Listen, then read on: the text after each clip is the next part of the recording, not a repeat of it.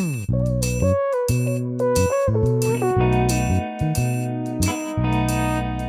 La France est vraiment remplie de paradoxes qui la rendent tous les jours encore plus attachante et sympathique. La France est la patrie de Simone de Beauvoir et de Michel Béthane, celle de Jules Chauvet et de Michel Roland, celle de Jacques Martin et de Jackie et Michel.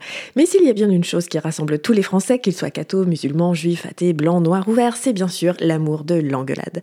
Prenons un exemple parmi les hommes illustres, car il n'y a que des hommes dans la patrie de l'égalité, Louis Pasteur. Pasteur, c'est le gars qui est à l'origine de milliards de vies sauvées, mais aussi de milliards de débats passionnés pour savoir si il faut se faire vacciner ou non, parce qu'il y aurait des méchantes molécules d'aluminium venues tout droit de la Big Pharma et du cabinet de Jean Castex, destinées à nous empoisonner et à faire en sorte que nous mourions tous, et que ce serait ça le plan pour sauver la Sécu et plus avoir de problèmes avec le Covid, que toute la population meurt plus vite plus mieux. Donc, ça, c'est pour le pasteur dévoyé, le pasteur d'aujourd'hui, le pasteur tueur de chatons.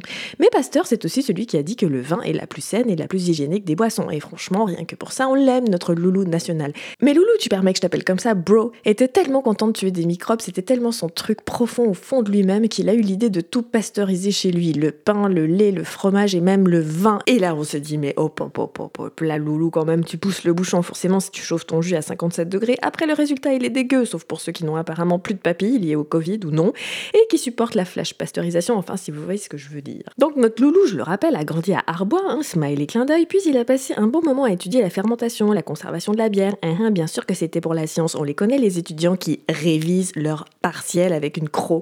Mais bon, faut croire que loulou, lui, ça lui a réussi parce qu'après il découvre un paquet de trucs sur les microbes et qu'il écrit sur le vin qui se transforme en vinaigre, sur les organismes anaérobies. De toute façon, on est entre nous, donc j'ai pas besoin de notes de bas de page. Là, au ce moment de la chronique, vous n'aviez pas encore vu le lien entre le pinard et le Covid, mais j'arrive, j'arrive.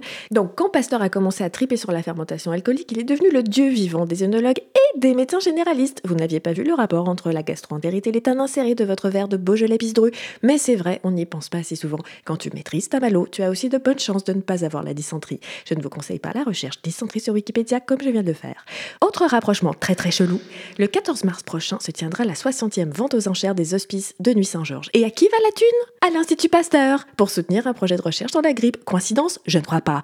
Même que Didier Raoult, qui a une très très jolie barbe, considère Pasteur comme son maître. Bonjour les Illuminati, les Roscruciens et les francs-maçons. Donc pour résumer, je sais que vous adorez les masques, la distanciation sociale, la fermeture des bistrots, donc n'allez pas vous faire vacciner puisque ce mode de vie misanthrope est le meilleur que vous ayez connu depuis l'utérus de votre maman.